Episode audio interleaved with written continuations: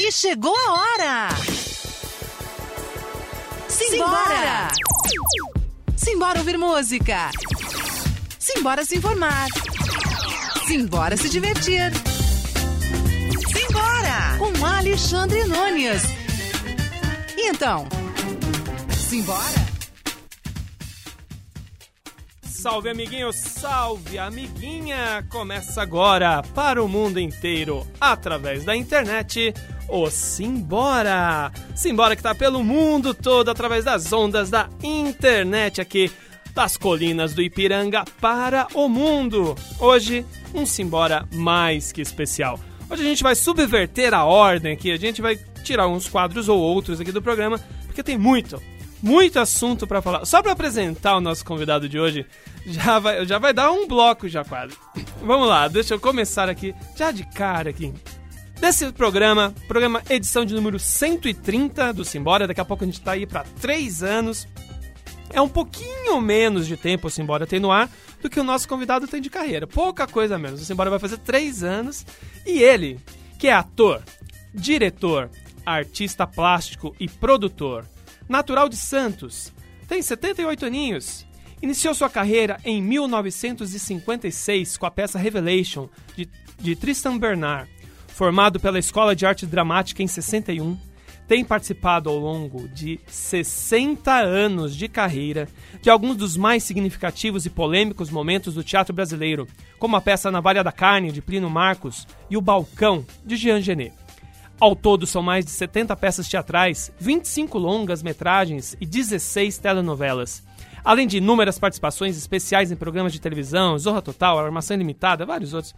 Assinou ainda a direção de várias peças de teatro, além de ter atuado como produtor em outras. Durante esse período, tem sido reconhecido como um dos mais ostensivos defensores da cultura nacional, colocando-se sempre à frente das mais diversas manifestações dos meios artísticos e intelectuais. Foi também membro da coordenação do Comitê de Cultura da Frente Brasil Popular para a Cidadania. No período de 2003 a 2013, esteve atuando no Ministério da Cultura como secretário da Identidade e da Diversidade Cultural, presidente da Fundação Nacional de Artes e secretário de Políticas Culturais. Atualmente no espetáculo Visitando o Sr. Green, de Jeff Bayron, com direção de Cássio Escapim em turnê por aí, pelo Brasil afora. E a gente e hoje aqui na Rádio Conectados, aqui no Simbora, ele, Sérgio Mamberti. Muito bom dia, Sérgio. Bom dia, Alexandre. Bom dia, ouvintes aqui da Rádio Conectados. Prazer enorme estar aqui com vocês. Uma honra, inclusive, de estar aqui participando do programa, viu, Alexandre? A gente. Se pro, pro senhor é uma honra, imagina pra gente aqui, assim. Ele chegou cedo aqui, a gente conseguiu mostrar aqui as nossas, a nossa estrutura aqui. Pois pro... é, adorei a estrutura da fundação, maravilhosa. Que, que serviço maravilhoso que vocês estão prestando aqui para a comunidade. Parabéns. Tá aprovado, então? Aprovadíssimo. Tá. Ao longo dessa próxima hora e meia, a gente tem bastante coisinha aqui para conversar, para falar. Ah, são quatro páginas do currículo sucinto que, que a Cleo me enviou. Eu dei uma resumida aqui, depois a gente vai puxar Tá ele de certo. volta aqui. Então, 78 aninhos, é isso? Exatamente, eu sou de abril de 39, 22 de abril, dia da descoberta do Brasil. Olha só. Então, Estou chegando nos 79, viu? Eita! 60 anos de carreira. 60 anos de carreira, é uma carreira longa. É, eu acho que aí a- o ator tem esse privilégio de estar em contato direto com vocês, né? Que são o nosso público, através do teatro. Principalmente o teatro é esse contato direto, né? Mas também através da televisão, através do cinema.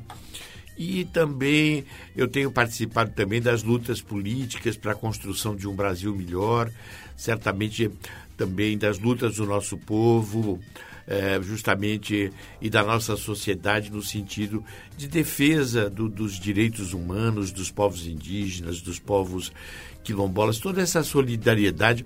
Eu acho que a função social do ator é essa coisa maravilhosa. O ator ele leva através da sua arte o teatro, uma mensagem muito importante, mas também ele tem esse papel de estar muito próximo, justamente, desse público nas suas lutas para a construção de um, de um Brasil mais justo, um Brasil melhor.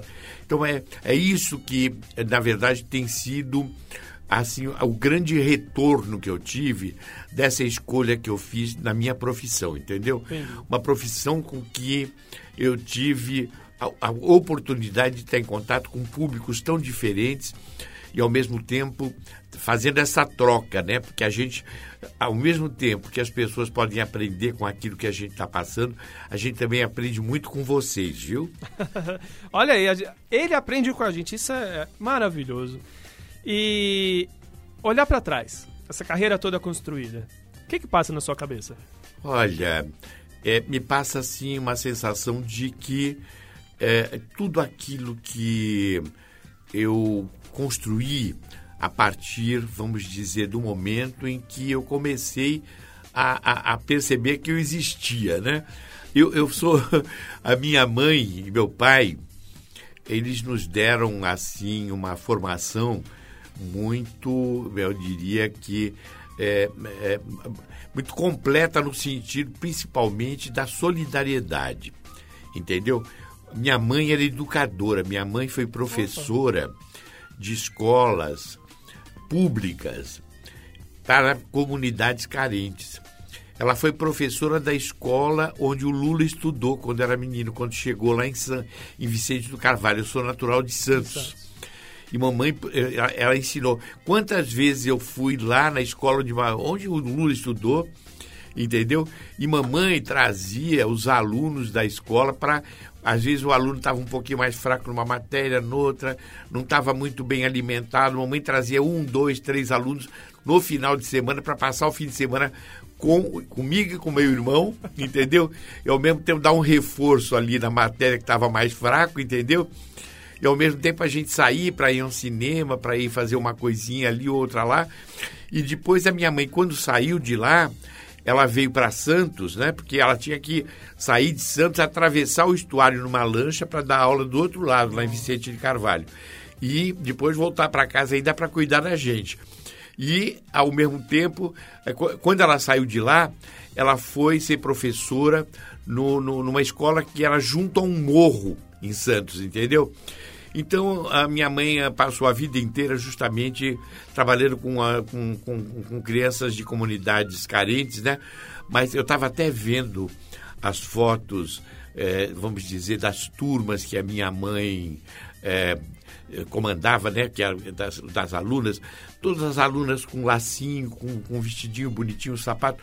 Hoje em dia, a comunidade carente, a realidade é bem mais dura, bem mais complicada, né? Sim infelizmente, são coisas que a gente tem trabalhado muito no sentido de construir um Brasil melhor, mas ainda tem muita desigualdade no nosso Demais, país, né? Demais. E quando a gente pensa, então, nesse, nessas pessoas que estão na rua, né? Eu acho isso me, me, me, me junta muito aqui ao padre Lancelotti, no trabalho que ele faz. Nós tivemos recentemente nessa questão desse rapaz que foi morto tão, de, uma forma tão violenta, né? Sim, o, Ricardo, o Ricardo, nosso querido amigo Ricardo e que a gente foi prestar solidariedade nessa missa maravilhosa que houve ali na catedral, né? Onde a gente se conheceu, né, Sim, né, Alexandre? Nós, infelizmente nós nos conhecemos num, num, num, dia que não foi bacana, né? É. Que foi para lembrar da, da morte do, do pela Ricardo. execução do Ricardo, né? É, o Ricardo. Ontem eu passei no lugar onde ele estava. Ontem, anteontem fez um mês da morte do Ricardo. Uhum. Então me lembrei com muita emoção desse, desse momento. Sim. E tinham colocado flores ali, inclusive na esquina onde ele morreu.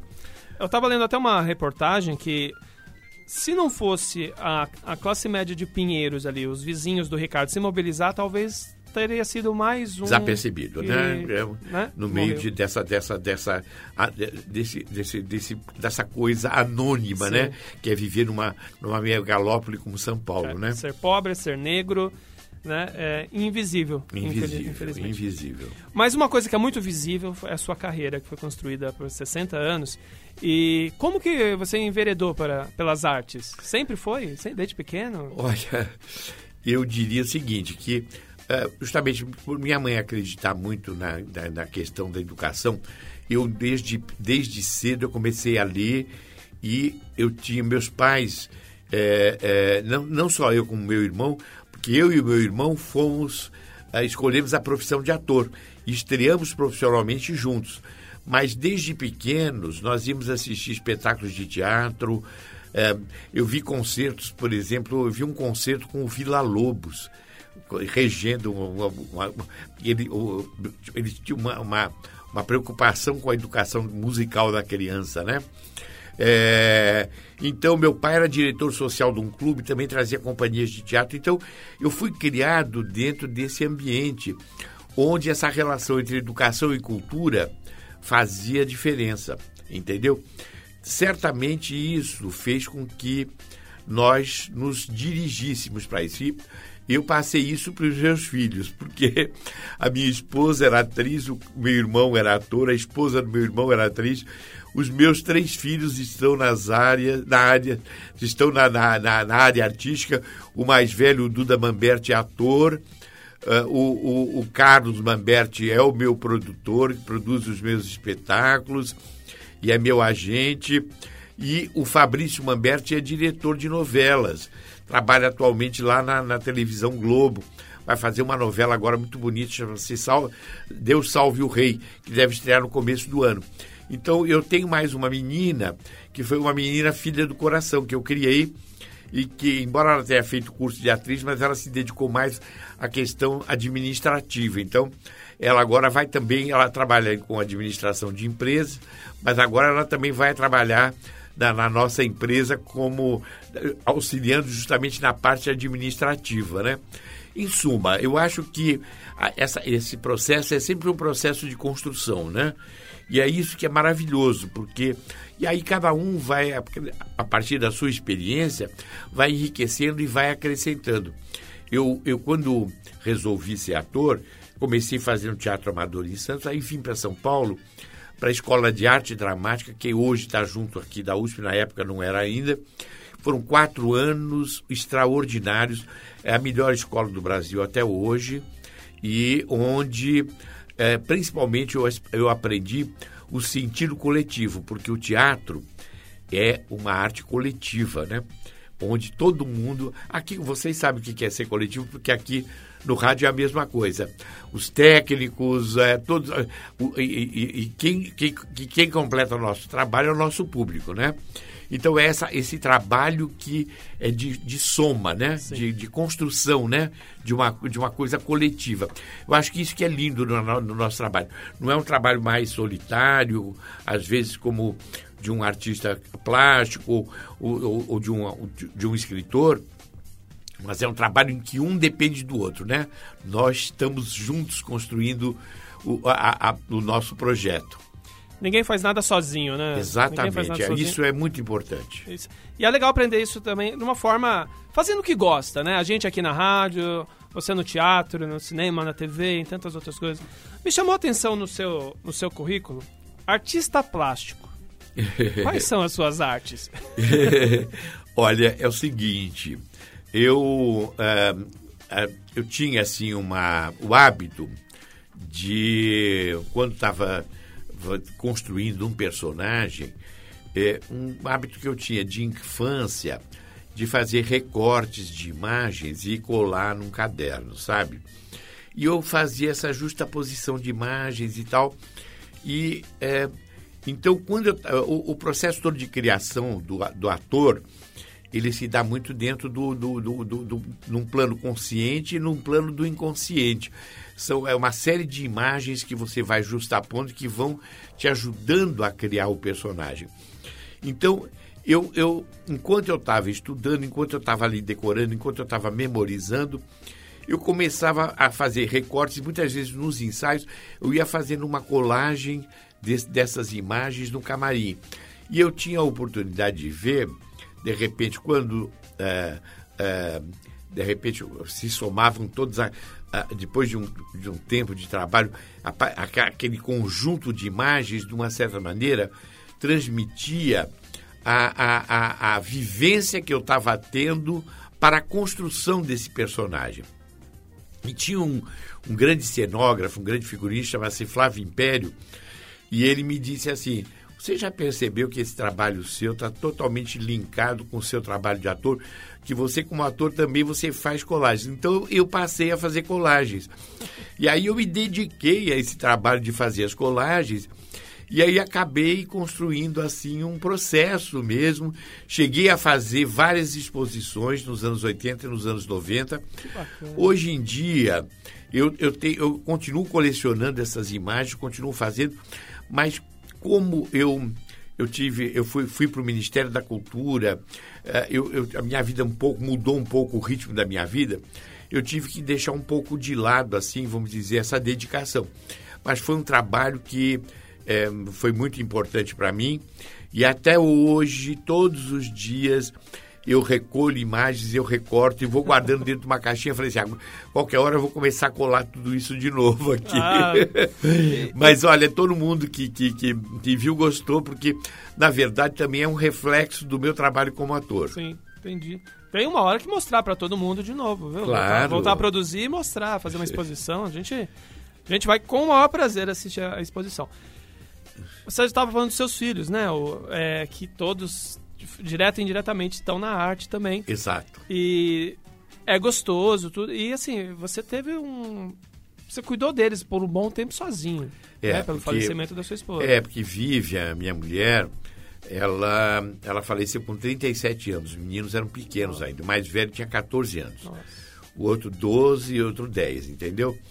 Então, a mamãe veio me, me, me dar uma mão no sentido de, vamos dizer, conseguir cuidar né, da, da família, mas mamãe faleceu também dois anos depois, entendeu?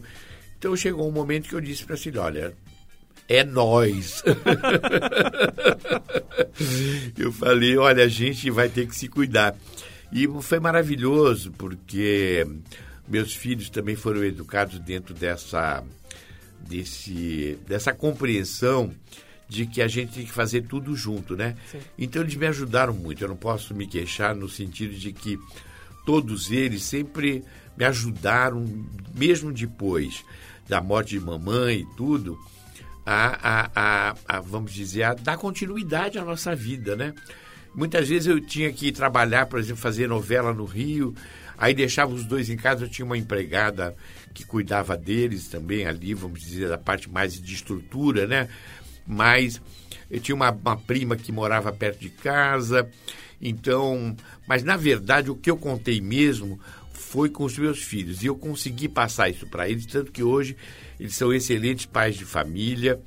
Eu tenho uma, o meu mais velho não tem filhos, ele é casado, mas não tem filhos. Mas é, adora criança. O, o, o, o, meu filho do meio tem dois filhos. O meu, o meu neto mais velho já tem 26 anos, vai fazer agora em dezembro. É, e tem uma filha de, de, de, de nove anos, a Vivian, e o meu, o meu menor, que é o que está dirigindo novelas, ele tem também é, dois filhos. A Olivia, tá aqui, que está com 16 anos, está começando a fazer uma construir uma carreira de como cantora e compositora. que legal. Ela teve nos Estados Unidos agora estudando em, em Boston, numa escola de um curso de verão que ela foi fazer numa, numa grande escola de música que tem lá, que é a Berkeley School of Music. E ela está estudando, elas moram no Rio, são cariocas. E o meu menor, é, o irmão dela, o Joaquim, tá, vamos dizer, está com 10 anos e ainda está pensando no que vai fazer, né? Ainda está começando a escolher. A Vivian também está aqui.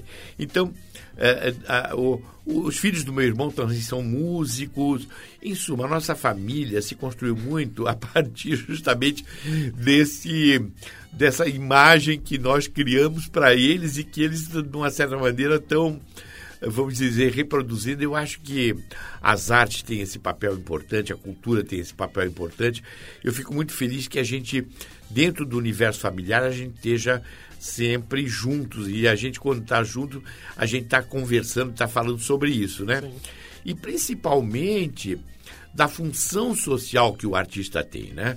Porque a gente nunca separou isso, da, não só a nossa realização artística está muito ligada também com a nossa preocupação social. Então, uma, a, toda a minha vida e todo o meu trabalho que eu realizei durante a minha carreira teve sempre ligado a um posicionamento político e também há uma preocupação de estar nas causas sociais, fazendo com que o artista possa estar junto com o povo nas suas lutas, né, uhum. para a construção de uma sociedade melhor. E acho que uma coisa completa a outra, com né? Com certeza. A gente estava falando de família, de tudo mais. Tem mensagem chegando aqui pro, pro Sérgio Mamberti. Vou soltar aqui, tá? Eu posso falar do Sérgio Mamberti, que ele é um pai maravilhoso, um exemplo de pai que me deu tudo na minha vida: minha formação, minha educação, os meus princípios, que sempre batalhou por tudo, por tudo, é, por mim, pela minha família e por todos, e principalmente pela cultura. É um cara mais amoroso que eu conheço, é o cara mais generoso que eu conheço, é o cara mais sem nenhum vínculo de ideia comercial de nada. É o melhor pai do mundo. Pai, eu amo muito você. Um beijo do seu filho. Esse é Carlos Mamberti que mandou uma mensagem Nossa, aqui. que maravilha.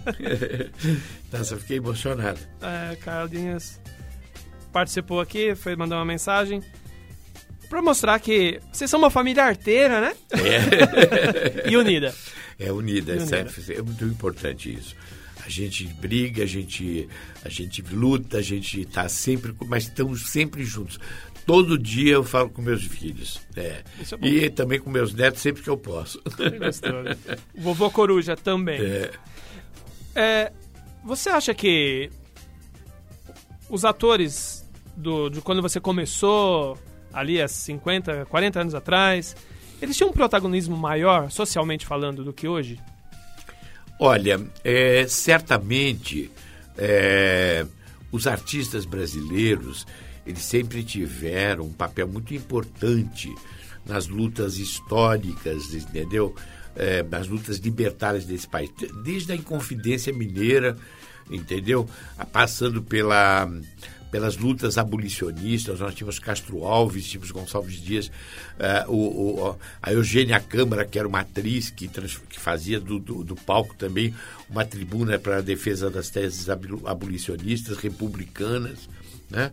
Uh, e mais recentemente, também na, na luta dos artistas contra a ditadura. Então, nesse sentido, nós tivemos uma participação muito ampla e muito é, é, vamos dizer, comprometida de artistas de, de diferentes posições políticas, mas que todos estavam juntos na lutas, na, nas lutas pela preservação do Estado de Direito e pelas liber, liberdades democráticas.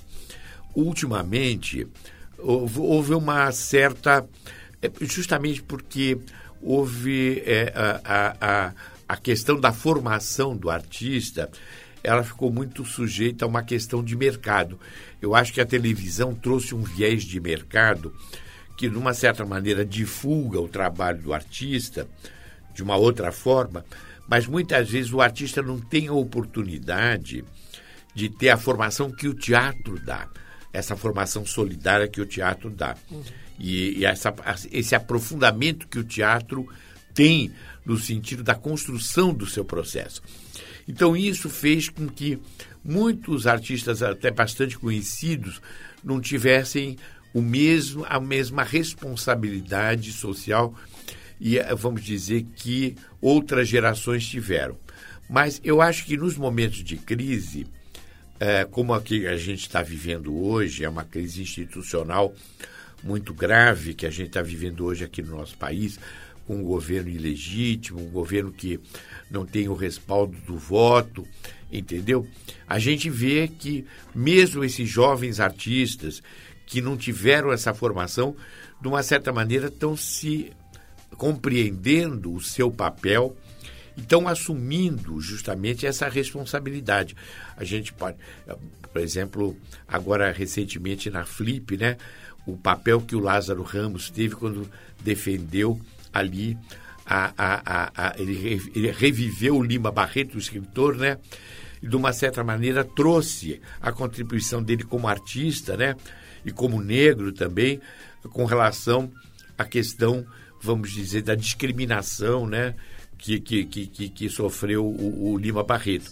Então, eu diria que é, existe uma certa, é, é, vamos dizer, é, uma, uma pequena diferença aí entre uma coisa, entre uma época e outra, mas eu acho que sempre os artistas nunca deixaram de dar o seu depoimento, de cumprir com o seu papel, entendeu?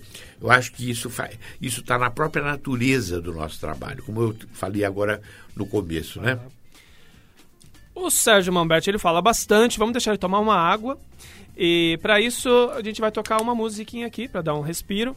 Lembrando que sempre a tradição do Simbora, que a playlist musical do programa é feita pelo convidado. Então, ele me mandou algumas músicas, a gente vai a gente não vai tocar todas, né? Porque tem muita história para contar. A gente ainda tá na carreira dele, a gente tá nos anos 60, gente. Ainda tem, ainda tem aquele que tem até visita aqui querendo, querendo ouvir.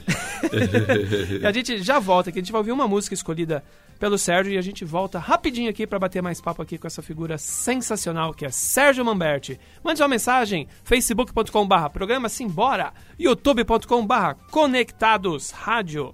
Simbora ouvir música.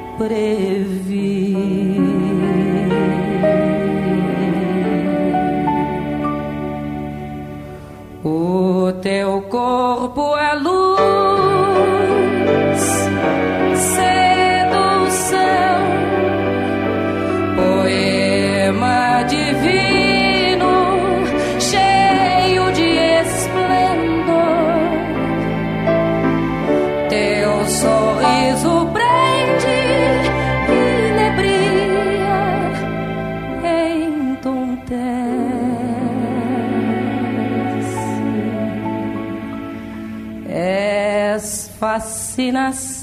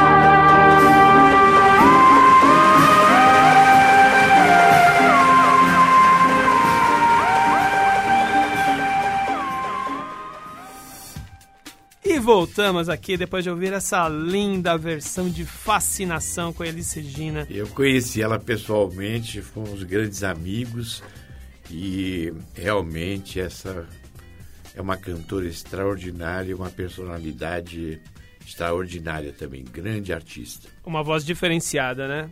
É, essa nossa, música é linda. Da nossa Elise. o senhor conheceu muita gente nesses é, 60 anos de carreira. Certamente. Muita gente. É, porque o artista, ele está sempre em contato com outros, com outros artistas de, de outras... Um, uh, outras da, da música, do, da, da, do cinema, do, do, do da, da, literatura, isso a gente tem essa, essa proximidade, né? Sim. E eu conheci a Elis quando ela chegou em São Paulo. Então, tivemos juntos durante muitos anos, né, em vários momentos, e também nessas mesmas preocupações que é, a Elis também era uma atriz que tinha uma preocupação social grande também. Sim. Então, e, e, e, tinha essa, essa carga amorosa e esse talento extraordinário, né? Ouvindo você falar sobre sua carreira, vendo esse senhorzinho simpático aqui na nossa frente, ou um passarinho contou que você já participou de movimento hippie? Certamente, certamente. O, nos anos 60, é, houve toda essa revolução com, comportamental, né? Uhum. E é, é, e, e o, o, ideal do, do, do, movimento hippie era justamente esse descompromisso, né? Sim. Essa, essa é você quebrar as regras, né? E faz, faz e, e, e aí foi, foi, foi onde as lutas feministas, a, a, o reconhecimento da questão da, da, importância da questão de gênero, né? Ah, esse descompromisso também com, com as regras estabelecidas, essa quebra do protocolo, né? Isso não só na roupa, como na maneira de ser. E eu tive a oportunidade de receber na minha casa. A minha casa sempre foi um lugar muito aberto. Já na minha infância, meu pai também recebia muita gente lá em casa. Mas a minha casa sempre foi uma porta aberta, um, uma open house, como a gente chama, né? E eu recebi ali é, vamos dizer, é, na, na, no meu convívio, um grande grupo norte-americano de teatro chamado Living Theatre, que tinha acabado de chegar da Europa, onde tinha quebrado todas as regras, é, era, um, era um grupo extremamente libertário, não só do ponto de vista da, da, da linguagem de teatro, mas também das propostas que faziam, no sentido de é, não só do ponto de vista político, mas do ponto de vista social. E eles moraram na minha casa durante um tempo. Acabaram sendo presos durante o período da ditadura. Eu, eu fui, fui solidário lá com relação a esse momento da prisão. Eu consegui, junto com outros companheiros de, de classe, advogados que no final conseguiram que eles fossem saíssem do Brasil banidos, mas depois eles voltaram e uh, eu, através de, uma, de um convite que eu fiz a ele nos anos 90, a atriz principal, chamada Judite Malina, acabou, quando eu estava no Ministério da Cultura, recebendo um prêmio da Ordem do Mérito Cultural pelo papel que tiveram aqui junto à cultura brasileira. E nesse momento, eu me juntei à, filha da, da, atriz Ruth Escobar, grande empresária de teatro, é, e ao SESC, no sentido de, de, se prestar uma homenagem a esse grupo, que vai ser prestado agora, é, vamos dizer, através do, do, do, dos teatros do SESC, justamente nesse, nesse sentido de valorizar a presença deles aqui no Brasil e o papel que eles tiveram. E eles, se, se, se, eles eram realmente hippies. Os novos baianos também moraram Sim. lá em casa, em ah, Suma. É? É. Quando eles fizeram aquele Acabou Chorare. Não eram todos que moraram lá, mas eles é, viviam é, dentro da minha casa, porque era, era, um grupo grande. Mas a Baby morou com a gente ali, a Baby Consuelo, tudo. Que legal. Então, é, foi um período muito difícil. Cabelos compridos e, e meus filhos também vivenciaram tudo isso. Foi um momento muito bonito da minha vida. Que gostou, né? Ter sido momentos únicos. É... O senhor ainda canta? Cantar? É, porque em peça canta. Pois é, a gente de vez em quando a gente canta, né? Opa! É, é muito pedir uma palhinha? É.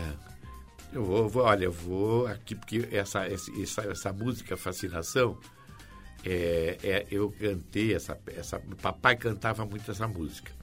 Ali, Então era uma música que eu adorava. E aí, quando eu fiz a peça Réveillon com a Regina Duarte, que eu ganhei todos os prêmios esse ano, tinha um momento em que eu falava de uma biografia e, e eu cantava um pedacinho dessa música. Eu vou tentar cantar Opa, aqui. deixa eu até baixar o BG aqui. Os sonhos mais lindos sonhei, de quimeras mil um castelo ergui, e no teu olhar, tonto de emoção, com sofreguidão, mil venturas previ. O teu corpo é luz, sedução.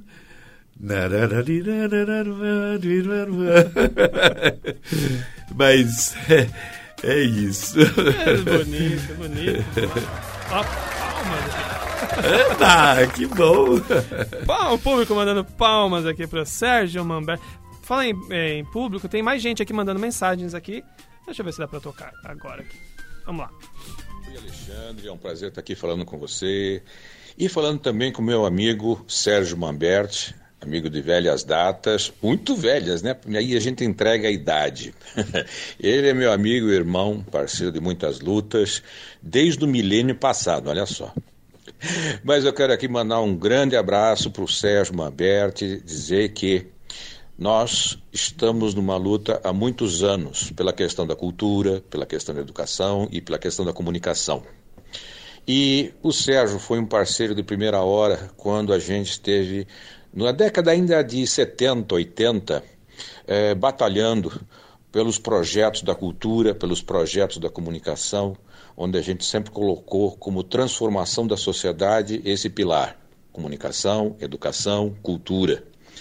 E o Sérgio, um batalhador, né, como sempre, participava das reuniões conosco, numa época em que nós tínhamos Lélia Abramo, Antônio Cândido e tantas outras pessoas que estávamos assim desbravando o que seria chamado um projeto nacional para a cultura e para a comunicação.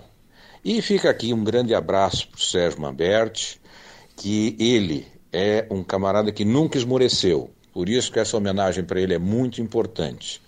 Ele sempre foi uma referência um homem que tem histórias engraçadíssimas. Ele vai ter oportunidade de contar para você e para os seus ouvintes aí coisas maravilhosas de que ele viveu na época do teatro dos anos 60, 70, 80, com o Living Theater, com o Galpão, coisas maravilhosas. E ao mesmo tempo, que é um grande ator, um grande diretor, foi um camarada que sempre batalhou pela cultura e nunca esmoreceu isso que é importante nele. E a gente conseguiu, eu tive o prazer também de trabalhar com ele na Funarte, onde a gente foi promover a reestruturação da Funarte, criamos o Portal das Artes e tantas coisas que pudemos fazer em apenas dois anos. Foi um prazer tra trabalhar com você, Sérgio. É um prazer conviver com você, com a sua família. Sabe, eu acho que você é um exemplo na área artística, primeiramente pelo legado que você deixa de todos os trabalhos artísticos, que você fez. E, ao mesmo tempo, pela tua participação política, pela tua participação na gestão pública, pela tua participação na batalha pela democratização dos meios de comunicação, pela cultura, pela educação. Estamos juntos e misturados. Grande homenagem para você que você merece. Ah, eu só esqueci de falar. Quem está falando aqui, você já sabe quem é, mas o público não. É o Tadeu de Pietro. Um grande abraço para você, meu querido. Você merece todas as homenagens e vamos continuar na luta. O Brasil precisa. Uma errata só, eu falei Galpão, não é Galpão. O espetáculo que ele fez maravilhoso, entre tantos, foi o Balcão. É isso. Balcão. Tadeu de Pietro, que em breve estará também aqui no Simbora, viu? Que Sérgio? legal, grande companheiro. Amigão, né? Amigo- Ele, a gente conversou com ele, tava batendo um papo, ele falou, ah, vamos gravar alguma coisa pra ele também. porque- É irmão, né? Também. é irmão de luta. Tá, Ele também participou do Ministério? Participou. Também, né? Eu, eu, eu trouxe ele para trabalhar comigo na Funarte. Falar em Ministério, sua vida sempre foi pautada pela arte. Né? Exato. Mas, por um momento, você se dedicou a uma outra paixão, que foi a, que é a política. Exato.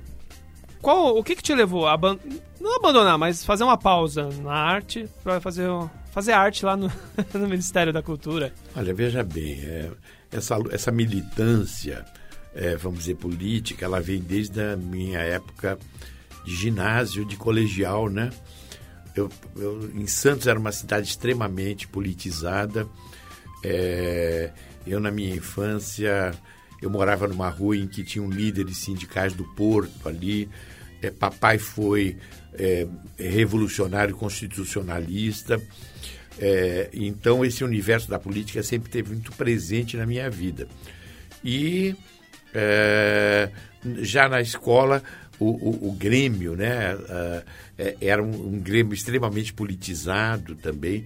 Naquela época, a vanguarda política era o Partido Comunista Brasileiro, que era uma, justamente lutávamos por uma pátria socialista, né?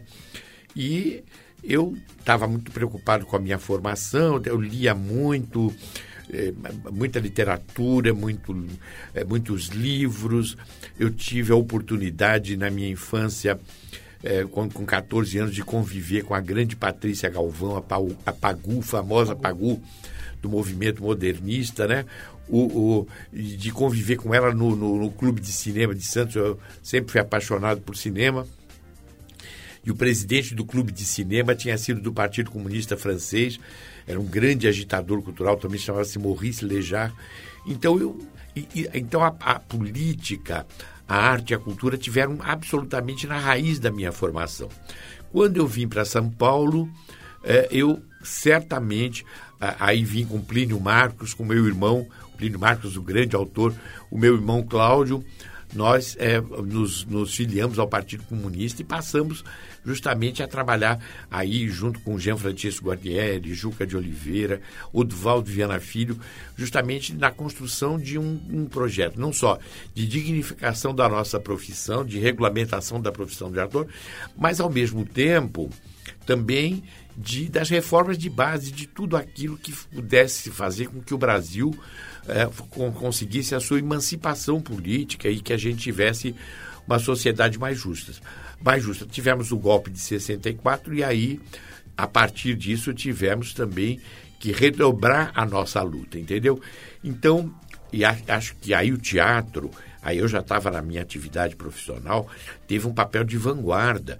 Era nas grandes passeatas que nós fizemos em prol uh, vamos dizer, da liberdade de expressão e na defesa do Estado de Direito, quem estava sempre à frente eram os artistas de teatro. Não importa aí qual a sua, a sua visão, qual a sua filiação política, entendeu? Não era nada partidário, era uma luta pelos direitos, então foi uma coisa maravilhosa. Tivemos ali Cacilda Becker, Paulo Altran, é, a grande parte dos artistas que, artistas é, como Chico Buarque, Gilberto Gil, Caetano Veloso, todos ali lutando por um Brasil melhor e, e para que a gente se restabelecesse o Estado de Direito. É, aí nos anos 70, é, é, no final dos anos 70, na, no, quando iniciaram-se as greves do ABC, que de uma certa maneira preconizaram já o movimento de, re, de redemocratização do país, eu conheci é, justamente o, o nosso querido presidente Luiz Inácio Lula da Silva, e aí me aderi absolutamente a, a, vamos dizer, a sua luta participei da fundação, junto com meu irmão, com o Cláudio, da, da, da Fundação do Partido dos Trabalhadores. E aí os artistas como Lélia Brama, Antônio Cândido, uh, o, o, e outros artistas da época, tivemos juntos ali na fundação e na construção desse partido e, de uma, e, e, e fizemos parte justamente do, do coletivo de cultura que se transformou mais tarde numa secretaria de, de cultura do partido. Então, construímos junto com o Lula uh, uh, os programas de cultura das suas candidaturas e, das que, e os governos, não só o governo federal, mas os governos municipais e estaduais, sempre a cultura nos programas de governo do Partido dos Trabalhadores teve um papel muito importante. A questão da cultura e da comunicação, como Sim. disse o, o Tadeu. Então, é, tudo isso fez com que, no momento em que Lula se elege presidente, ah, nós estivéssemos juntos com ele também na construção do Ministério da Cultura. Porque o Ministério da Cultura, até então, ele tinha sido é, é, vamos dizer, extinto pelo presidente Collor, entendeu? Foi re, é, depois da, da, da, saída do presidente Collor, o, o, o governo Itamar Franco re, reconstituiu o ministério, mas muito precariamente, e durante o governo Fernando Henrique, o, o ministério funcionou muito em função da lei de incentivo. E ele, ele não tinha nem recursos diretos que, que justificassem a construção de políticas públicas, e foi justamente no governo Lula que nós ampliamos esses recursos. E como esse programa foi construído a partir de uma grande consulta de participação social efetiva de todo. Da, da, maior parte dos estados brasileiros, nós começamos a construir então um programa de cultura nacional e desenvolvemos políticas públicas importantíssimas, como os pontos de cultura.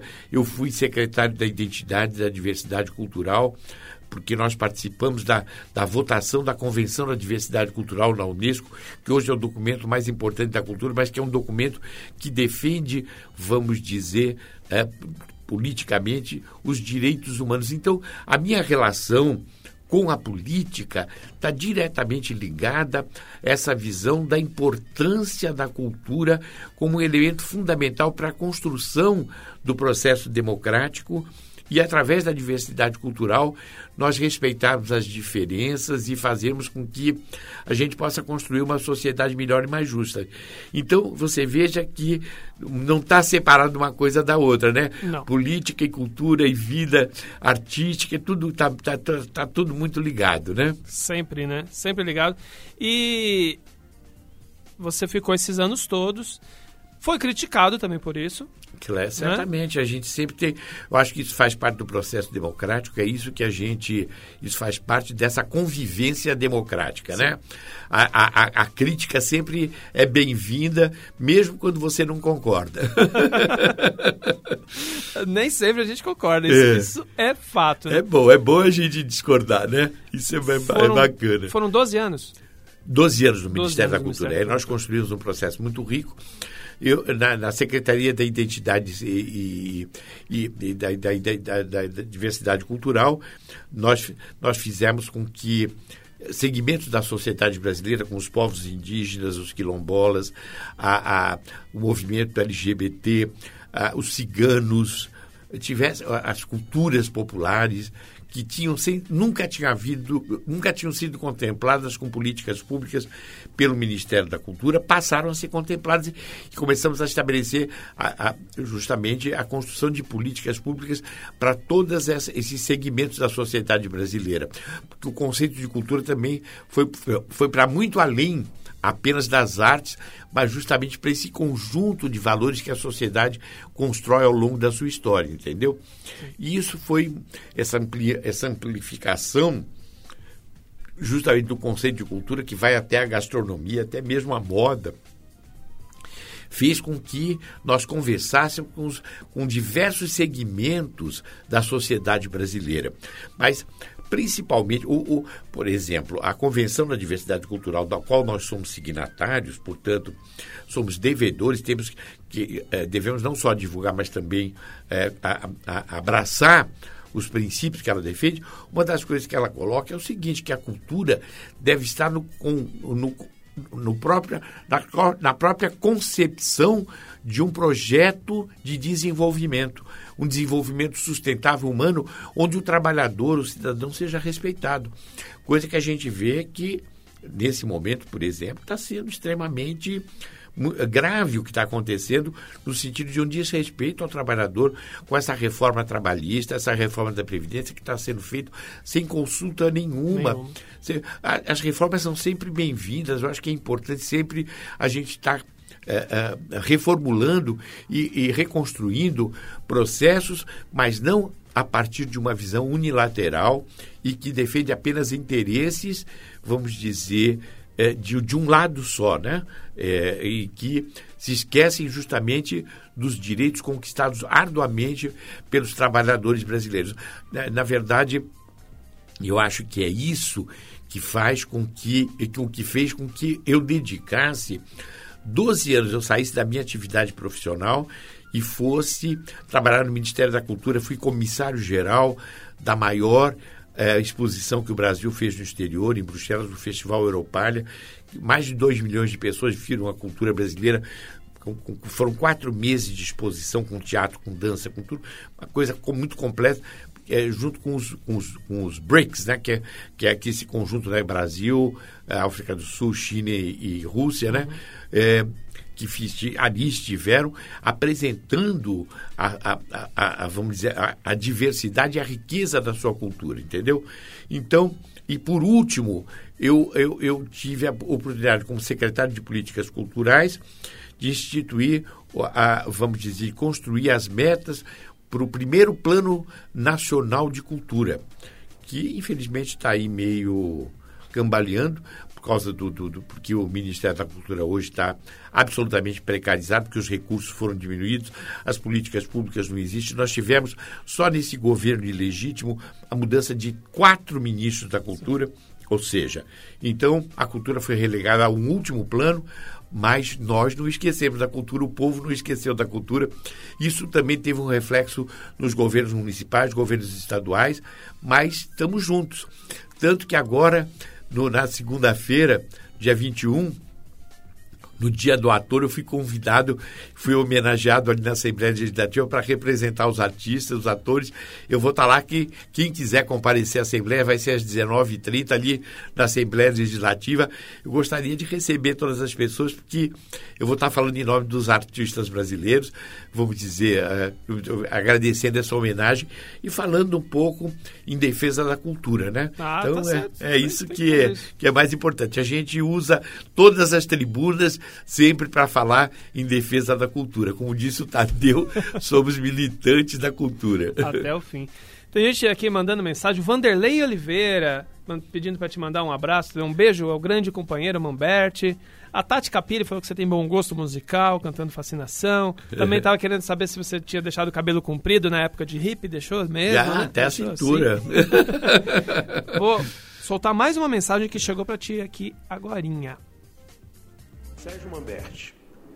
O que dizer desse cara que tem um grande significado para mim, particularmente, porque ele me conhece antes de eu nascer. Os meus pais se conheceram no Festival do Pascoal Carlos Magno e no ano que aconteceu em Santos, Sérgio estava é, recepcionando com a sua companhia esse grande festival.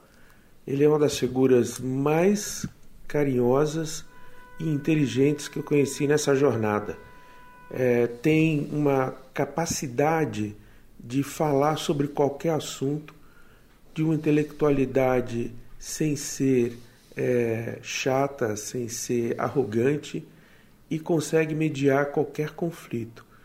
É, eu penso que, além de tudo, ele tem esse talento e esse carinho que todo mundo gosta, que todo mundo se encanta.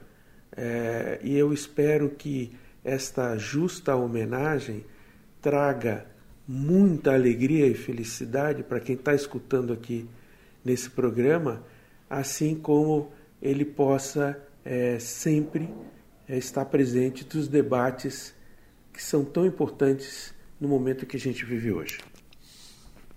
Serginho.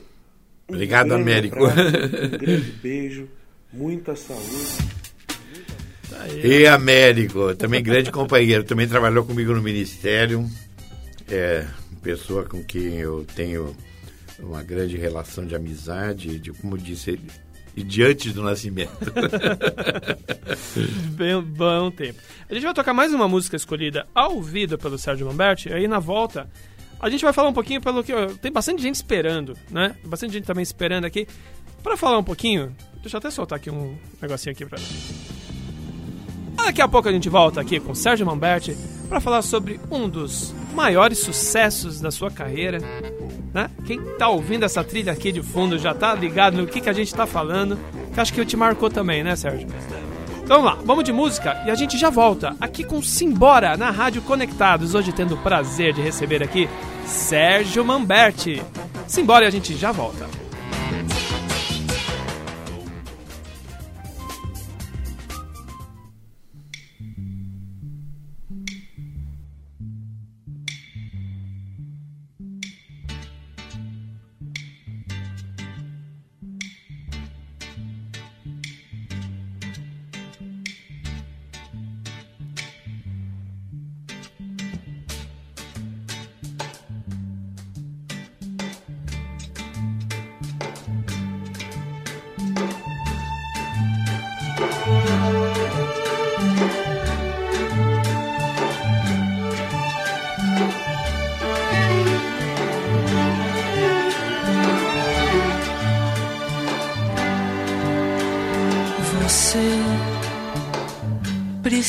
Saber da piscina, da margarina, da Carolina, da gasolina.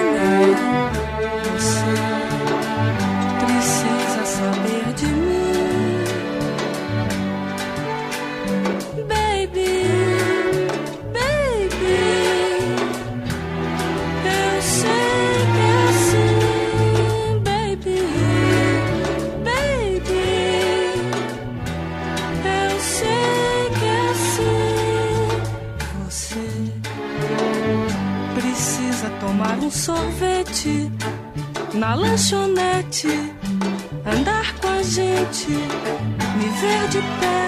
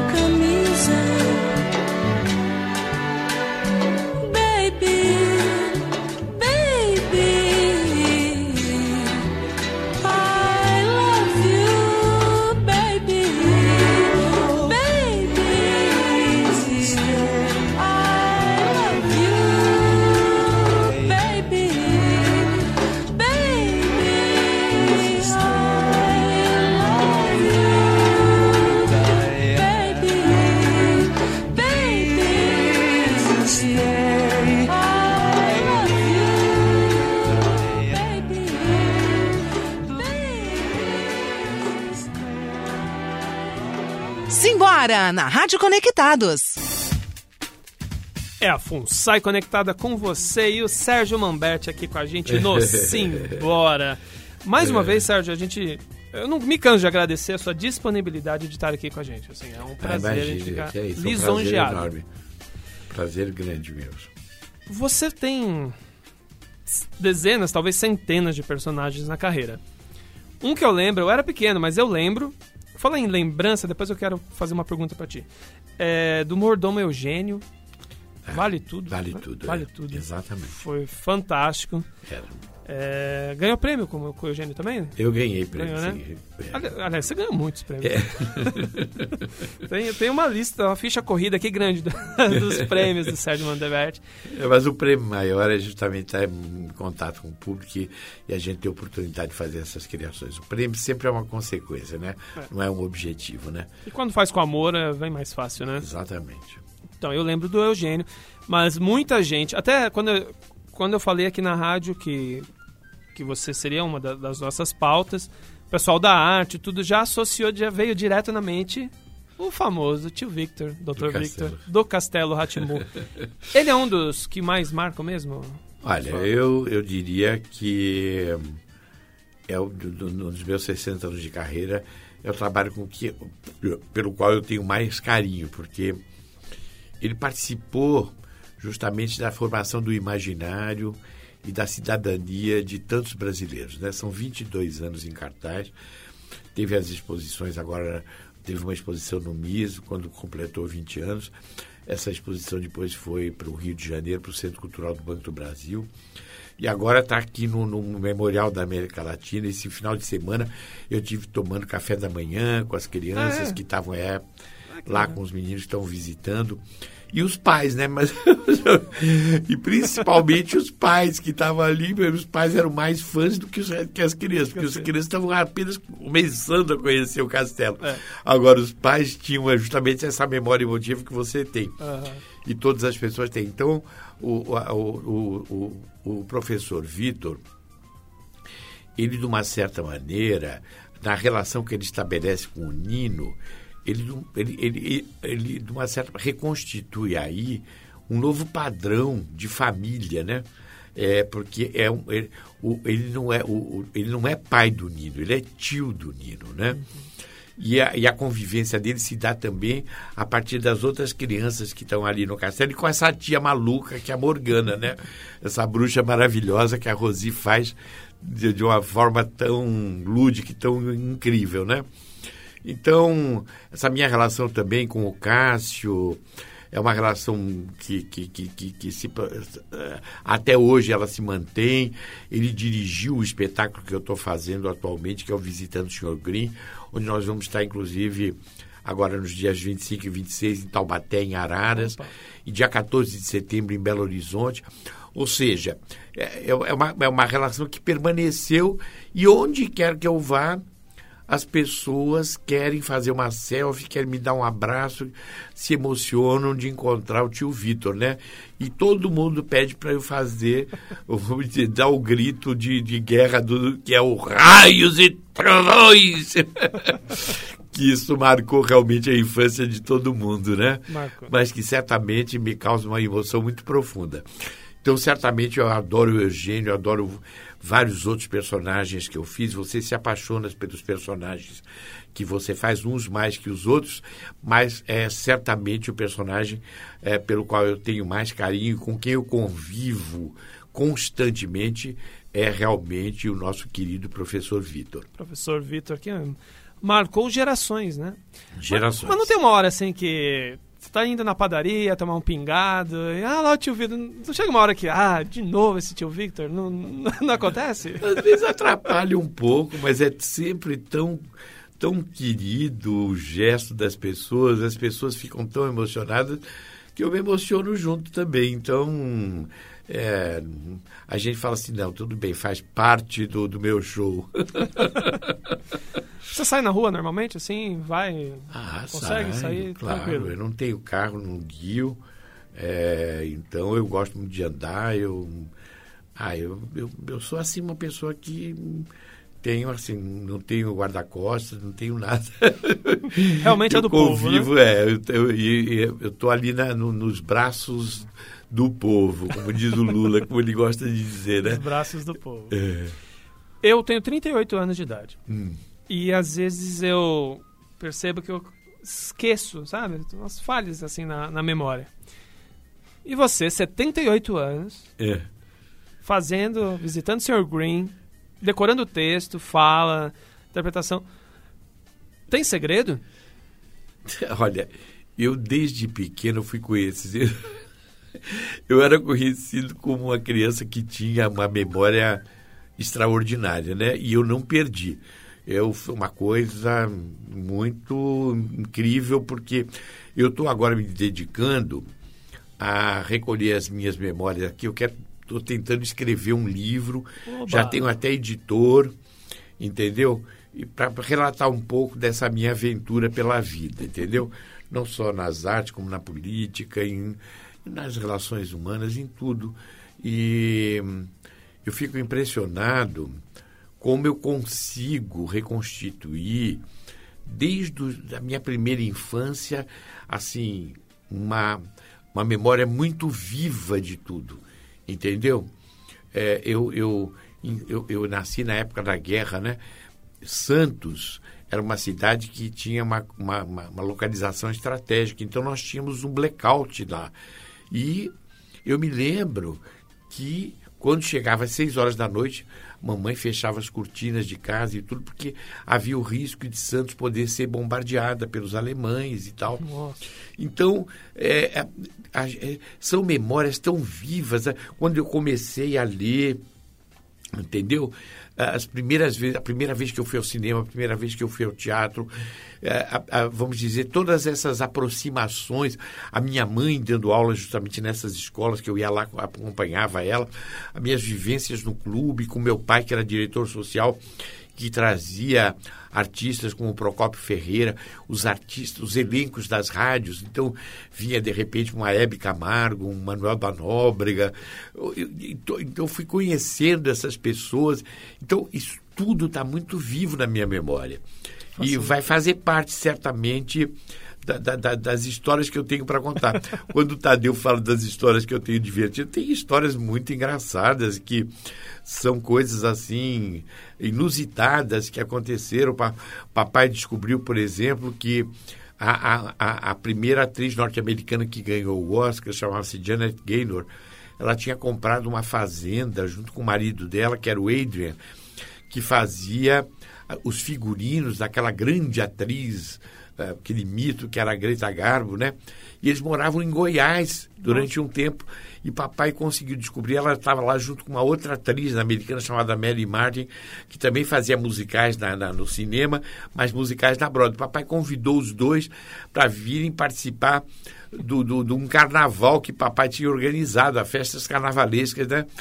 E aí eu já falava, com 14 anos, eu já falava inglês entendeu? Eu já falava inglês e francês. Com 14 anos. com 14 anos, é. E eu comecei a fazer teatro em francês, entendeu? E aí eu conversando com ela, e ela ficou impressionada, essa atriz que ganhou, foi a primeira atriz que ganhou o Oscar de como eu conhecia detalhes da vida dela e dos filmes que ela fez. Uma criança de 14 anos falando inglês e conversando com ela no Brasil. Então, essa, a, a minha memória sempre foi prodigiosa. E é, é, no caso específico de decoração de texto, é, eu nunca precisei de ponto nem nada. Certo, sempre às vezes a gente dá um tem um deslize aqui ali, o que a gente chama de branco e tal, mas que você sempre a, a, tem mecanismos e recursos para você uh, se sobrepor. Às vezes até o teu colega ensina, te ajuda e tal. Mas a decoração de texto, ela se dá, não é um processo mecânico. Ela é um processo que cada ator tem o seu processo de decorar. Mas ele é um processo associativo, entendeu? Certamente você vai lendo várias vezes, você vai se acostumando. Mas é na medida que você vai, é, vamos dizer, exercendo a, a, a, essa, fazendo a sua movimentação cênica, fala assim, nessa fala aqui, eu estou colocando o copo aqui, eu faço isso nesse momento aqui da peça, eu tenho que ir para aquela porta, entendeu? Então, esse processo associativo te ajuda a decorar. Sim. Então, não é uma coisa mecânica, entendeu? E, e isso cria, por isso que a gente ensaia, é para repetir essa rotina, para que a gente possa se acostumar com aquela movimentação e saber que naquele momento tem aquele texto. Então, uma coisa junta com a outra e a gente vai. Mas eu sei que é, muitas vezes tem atores que têm dificuldade, vamos dizer, de, de, de, de, de, uh, de memorizar. É, entendeu? Cada um tem o seu jeito particular, mas eu nunca tive essa, esse, essa dificuldade. Mas, de qualquer maneira, porque eu sempre procurei fazer esse processo de uma forma associativa e não mecânica. Porque quando você vai para vamos dizer, se você pode apelar justamente para um aspecto mais mecânico, a ver, o risco de você esquecer é maior. Com certeza. A Ana Paula Ferreira está falando que você é querido demais. O Sérgio Pigini grande ator, a Lilian também está aqui. O pessoal tá, tá curtindo aqui o, ah, obrigado, nosso, nosso gente. Muito obrigado. Principalmente sua presença aqui no Simbora. É, daqui a pouco o programa acaba, então eu já vou começar aqui a falar quem está mandando aqui um salve para você. É, a Lourdes, lá de Santa Catarina, o ah, Ana Santa Paula Menezes, lá de Campinas, a Lucélia, o Carlos Silvio, a Débora de Santana, a Teca Queiroz, a Teca Queiroz, que é a esposa do Cláudio Saltini, que já esteve aqui, já trabalhou com seu irmão. Isso, o seu irmão, desculpa, o seu filho. Eu o, sei quem é. Sabe, né? Da Companhia Circo de Bonecos também. A Norma Castellani, a Noeli, a Niceia, o Rafael, o Gustavo Bueno, a Eliane Lemos, a Biju, a Valesca. Nossa, Nossa bastante gente, ó. Fábio Carraleiro o Sérgio, a Lohane, o Darlan, escritor Darlan Zurk, a Lucinéia, a Fernanda Palhares, a Cristiane Bonturi, a Alexandra Mota, a Rita Carpini, o Rodolfo, a Norma Lúcia, tem mais aqui, deixa eu anotar aqui quem. Mandaram Nossa, aqui. que É, lindo, gente. Um beijo no coração para vocês. Que bom que a gente tá junto aqui conversando. O Ronaldo e a Kátia Minhoto também estão ouvindo aqui, curtindo. E depois vão ouvir a reprise também. Oito da noite a gente reprisa o programa. E depois esse videozinho aqui, que eu até falei. A gente até esquece né, que tem uma câmerazinha aí. Depois a gente solta na rede também para o pessoal rever quantas vezes quiser. Depois ele ainda vai soltar um raios e trovões ali mais alguma vez ali. que o pessoal, o pessoal pede, né? Vamos fazer o quê? O público mudou. Olha, o público é dinâmico, é muito dinâmico. É, e, na verdade, ele muda a cada. Nós que somos artistas de teatro, a gente muda de público todo dia. Então, é por isso que a gente repete tanto é, e, e faz os ensaios. Então, a gente nunca. é, a- o, visitando o Sr. Green, por exemplo, nós já estamos com quase 180 representações, entendeu? Uau. E não só em São Paulo, como em outras capitais, em outras cidades aqui do interior do estado. E, e outras cidades também de outros estados no Paraná, fizemos Londrina, fizemos Maringá, Campo Mourão. Ou seja, é, a gente tem uma coisa que, é, que o ator sabe, é que quando você entra em cena, sempre dá aquela dorzinha de barriga, né? Antes Ainda de dá? começar, Tá, claro, sempre. É sempre aquele momento que você se concentra e fala assim, ah, espero que dê tudo certo, porque tem sempre um lado de imprevisibilidade, né? então tudo pode acontecer. O ano passado, por exemplo, eu tive uma queda em cena que eu tive até depois um problema de coluna sério e tive baixei até o hospital por causa disso, entendeu? Então você nunca, mas eu continuei representando e tudo, eu só me dei conta do que tinha acontecido depois. Ah, continuou Mas, em é, cena? continuei em cena, claro, fui até o fim. Entendeu? Como um dia também, eu, eu- um pouquinho antes de começar o espetáculo, de repente eu tive uma indisposição e aí eu falei, não, não vou deixar o público esperando, eu vou fazer o espetáculo. Aí eu saía de cena, algumas vezes até estava com ânsia de vômito, eu vomitei, eu tinha um baldinho lá, eu vomitei, ninguém sabia o que eu estava passando ali, né? Mas o público é, realmente sempre responde para a gente. E a gente sabe que cada dia o público é diferente, cada dia é uma emoção. Quando a gente fala o público, é porque o público é uma entidade. Aquele conjunto de pessoas forma uma entidade e uma pulsação que cada dia é diferente. É por isso que também o trabalho do ator no teatro nunca se repete, porque a gente sempre está fazendo um espetáculo diferente, embora em cima do mesmo trabalho que a gente construiu durante os ensaios.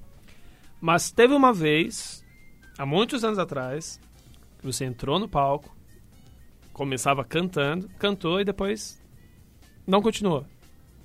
Não teve? A peça. A última peça? Eu, eu vi esse papo, viu? É verdade. Poupemos os detalhes, mas É você verdade. deu uma parada ali e falou que não vou interpretar hoje, não foi? É, Olha, foi assim. Porque nessa época a gente estava fazendo um questionamento sobre o trabalho do teatro, né? E a gente queria desconstruir o- a, a linguagem mais tradicional e criar uma nova relação com o público. E eu tive o mesmo é, é, é, insight que teve a atriz no filme Persona do Bergman, entendeu? É, eu, eu, eu fiz a minha primeira, eu cantei inicialmente a, a, a- a- o, o- eu, eu cantava um rock no começo e de repente eu olhei para o público e eu falei, não tem mais nada para dizer, eu- tudo que eu for falar aqui é supérfluo, eu não, não vou conseguir falar mais nada, entendeu? E eu parei e realmente eu não falei mais nada até o final do espetáculo. Eu fiquei como espectador do público. Então, quer dizer, é, houve nesse dia. Claro que os outros atores continuaram. A peça tinha uma estrutura que, que permitia que isso acontecesse. Ela era uma estrutura muito mais livre, não era uma estrutura dramática assim de um texto muito estabelecido, mas foi uma experiência linda e que no final, um pouco antes de terminar, nós tínhamos conversado com um, um americano que nós tínhamos conhecido na praia, foi no Rio de Janeiro, na época do- das dunas da Gal, onde tinha assim monte de gente, na época do movimento hippie, justamente. E nós tínhamos conhecido um, um, um- performer americano que estava lá, e ele disse que tinha uma performance para fazer. E aí ele veio com essa performance e de repente ele, eu falei, você pode entrar em tal momento. Eu tinha esquecido completamente. Eu estava lá vendo o espetáculo, né? Porque eu estava com, com o espectador. E ele tira, de repente, de, ele falou assim: Olha, eu tenho uma cobra aqui dentro da minha sacola. Ele tinha um cabelão enorme, era uma figura muito é, é, irreverente, exótica. E ele falou que tinha uma cobra lá dentro, todo mundo ficou assustado. Ele falou: Não, mas a, se vocês fizerem comigo vibrações, ela, ela, ela, ela, ela não vai atacar ninguém. Então ele, ele começou a pedir que todos fizessem aquele tradicional om, om. E, e aí ele, de repente, em vez da cobra, saiu um paninho. E nesse paninho estava escrito teatro. Então eu que estava questionando a existência do teatro, o teatro para mim renasceu naquele momento. Então foi um momento muito especial da minha vida, da minha carreira e da minha crença, de renovação da minha crença na, na, na, na, na perenidade, na ancestralidade, no papel fundamental que o teatro tem na vida das pessoas. Você, te ouvindo assim, você é um apaixonado pelo teatro, né? É, o teatro eu, eu, certamente o ator, a arte do ator é o teatro, porque é, na televisão, no cinema, em outras artes, o, o, o, o artista ele, ele fica um pouco enviesado, né? Agora, no teatro, embora tenha o autor, tenha o texto, né?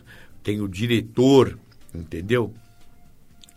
A relação que se estabelece na hora do processo criativo mesmo, na hora do vamos ver é o ator que celebra a cerimônia do teatro.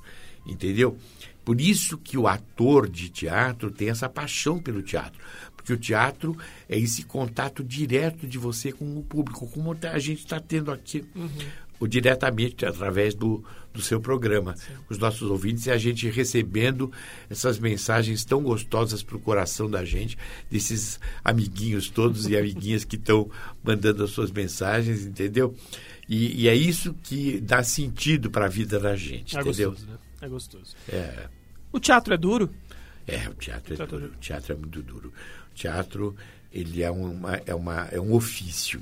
É um ofício e é árduo, é, ele justamente você tem que conviver com todas as vicissitudes. E acho que talvez das artes seja a que seja mais próxima da vida, porque você empresta seu corpo, a sua emoção, a sua voz, os seus, uh, todos os seus sentimentos e, e inclusive, a, tem esse aspecto da, imprevi da imprevisibilidade. E é uma profissão muito árdua, porque nem sempre se tem a compreensão por parte das autoridades da importância do papel da cultura, entendeu? No sentido justamente da construção de uma sociedade melhor. Então, é, é, é, é essa luta é árdua, mas também é apaixonante, é uma paixão. O teatro é uma paixão. Tem mais uma mensagem aqui chegando diretamente para ti. Vamos lá tenho muito orgulho em dizer que eu sou cria do Serginho Mamberti. O Serginho me ensinou muitas coisas, foi pelas mãos dele que eu ingressei nesse mundo das artes mais profissionalmente. E além de todo o talento que ele tem, de toda a informação, de toda a cultura que ele tem, ele é de uma generosidade. Eu estava ali chegando sem saber nada e ele me abriu todas as portas, respeitou as minhas opiniões e me ajudou a crescer. E eu tenho muito orgulho, muito, muito, muito orgulho de dizer que há 30 anos ele faz parte da minha vida e eu faço parte da vida dele. Muito amor, muito amor cada vez mais para o Clarice. É, Clarice, grande companheira aí de luta. Mandando também um fazendo uma homenagem justa a Sérgio Mamberti. É, filha. Mais uma filha, né? Esse cara é cheio de filhos, de netos e, e, e agregados. Visitando o Sr. Green, então, de Jeff Bayron, direção Cássio Escapim. Para quem não sabe quem é Cássio Escapim, é o Nino. O Nino agora dirige o Dr. Victor, tá? Dr. Victor, dirigido pelo Nino, Cássio Escapim, com Ricardo Gelli. Gelli. Gelli. Gelli e Sérgio Mamberti, fazendo turnê pelo interior de São Paulo. E em breve, agora aqui em São Paulo também, né? Exatamente. Nós estamos fazendo um novo eh, acordo aqui com a prefeitura para fazer 10 espetáculos aqui nos teatros da prefeitura. Oba! Mais uma vez, eu agradeço aqui a, a, a, a Secretaria de Cultura da, da, da, do município, através do secretário André Sturme, que está justamente nos possibilitando fazer mais uma vez, que já tínhamos feito na gestão de, do Haddad, mas agora voltamos para fazer mais teatros e fazer mais espetáculos do Sr. Green aqui em São Paulo. Oba! Eu moro entre o Paulo Machado de Carvalho, em São Caetano, que já, já não, não vai, né? E o Arthur Azevedo. Quando tiver no Arthur Azevedo, eu faço questão de. Em São Caetano nós fizemos agora. Fizeram também? Fizemos Ah, agora, no Teatro vida. Municipal. É, é, isso É. mesmo. Então, Paulo Machado de Carvalho, fizemos lá. Vamos ficar atentos e vamos assistir isso visitando o Sr. Green, que a história é sensacional. A gente vai pôr direitinho o release e tudo na nossa, nas nossas páginas, para quem quiser continuar acompanhando. Seu Sérgio, o tempo acabou. Ah, que pena. Olha, tô adorando. Por mim, eu ficaria aqui bastante tempo. Nossa, a gente também. Ideia, esquece o papo de comadres hoje, a gente vai ficar aqui com o Sérgio Momberti. Quero agradecer demais, demais a sua Obrigado. presença aqui. É, foi uma honra recebê-lo. Foi uma honra bater um papo com você antes do programa, poder mostrar um pouco do nosso projeto, do nosso trabalho. E sucesso, sucesso sempre. Muito obrigado. Olha, queria agradecer a FUNSAI e o trabalho extraordinário que fazem aqui na comunidade. É lindo, eu estive conhecendo aqui com você, foi, fiquei encantado.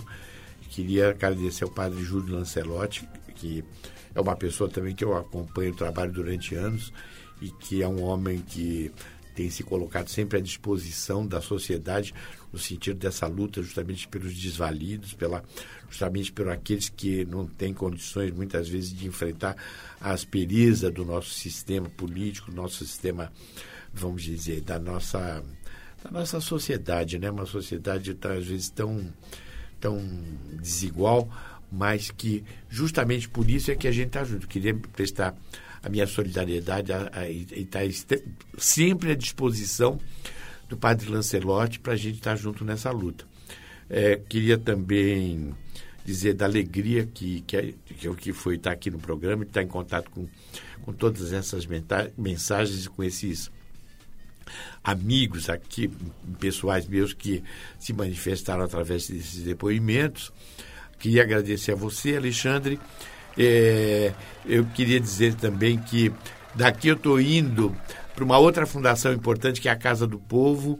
Foi onde eu estreiei profissionalmente. Também vou dar, vou fazer um programa de uma hora lá, também falando praticamente coincidiu, né? Justamente dessa trajetória e desse processo, porque são fundações que têm a mesma preocupação, entendeu? Então é muito gostoso a gente saber que existem na nossa sociedade, vamos dizer, fundações com essa preocupação, entendeu? Sim. E queria aproveitar o pessoal da internet aí.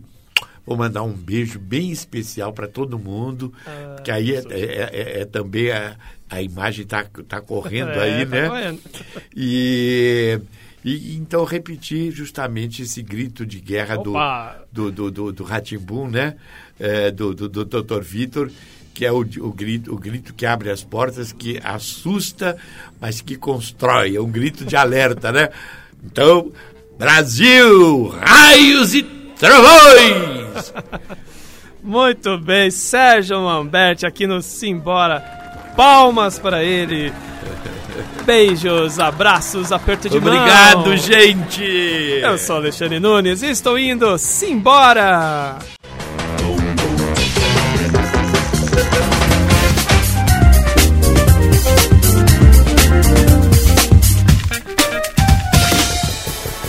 Você ouviu?